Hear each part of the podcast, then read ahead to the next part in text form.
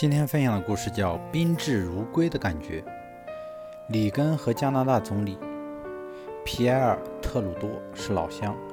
因此在美加外交关系上，两位首脑也时常利用这个优势求同。特鲁多特意请里根到自己的老家，并以老乡的身份盛情款待，宾主不亦乐乎，其乐融融。当里根以美国总统的身份第一次访问加拿大期间，他自然也少不了发表演说。可加拿大的加拿大的百姓一点不可怜他们的总理，许多举行反美示威的人群时不时地打断这位明星总统的台词。特鲁多对对此深感不安，倒是里根洒脱，笑着对陪同的加拿大总理皮埃尔·特鲁多说：“这种事情在美国时有发生。”我想这些人是特意从美国赶到贵国的，他们想使我们有一种宾至如归的感觉。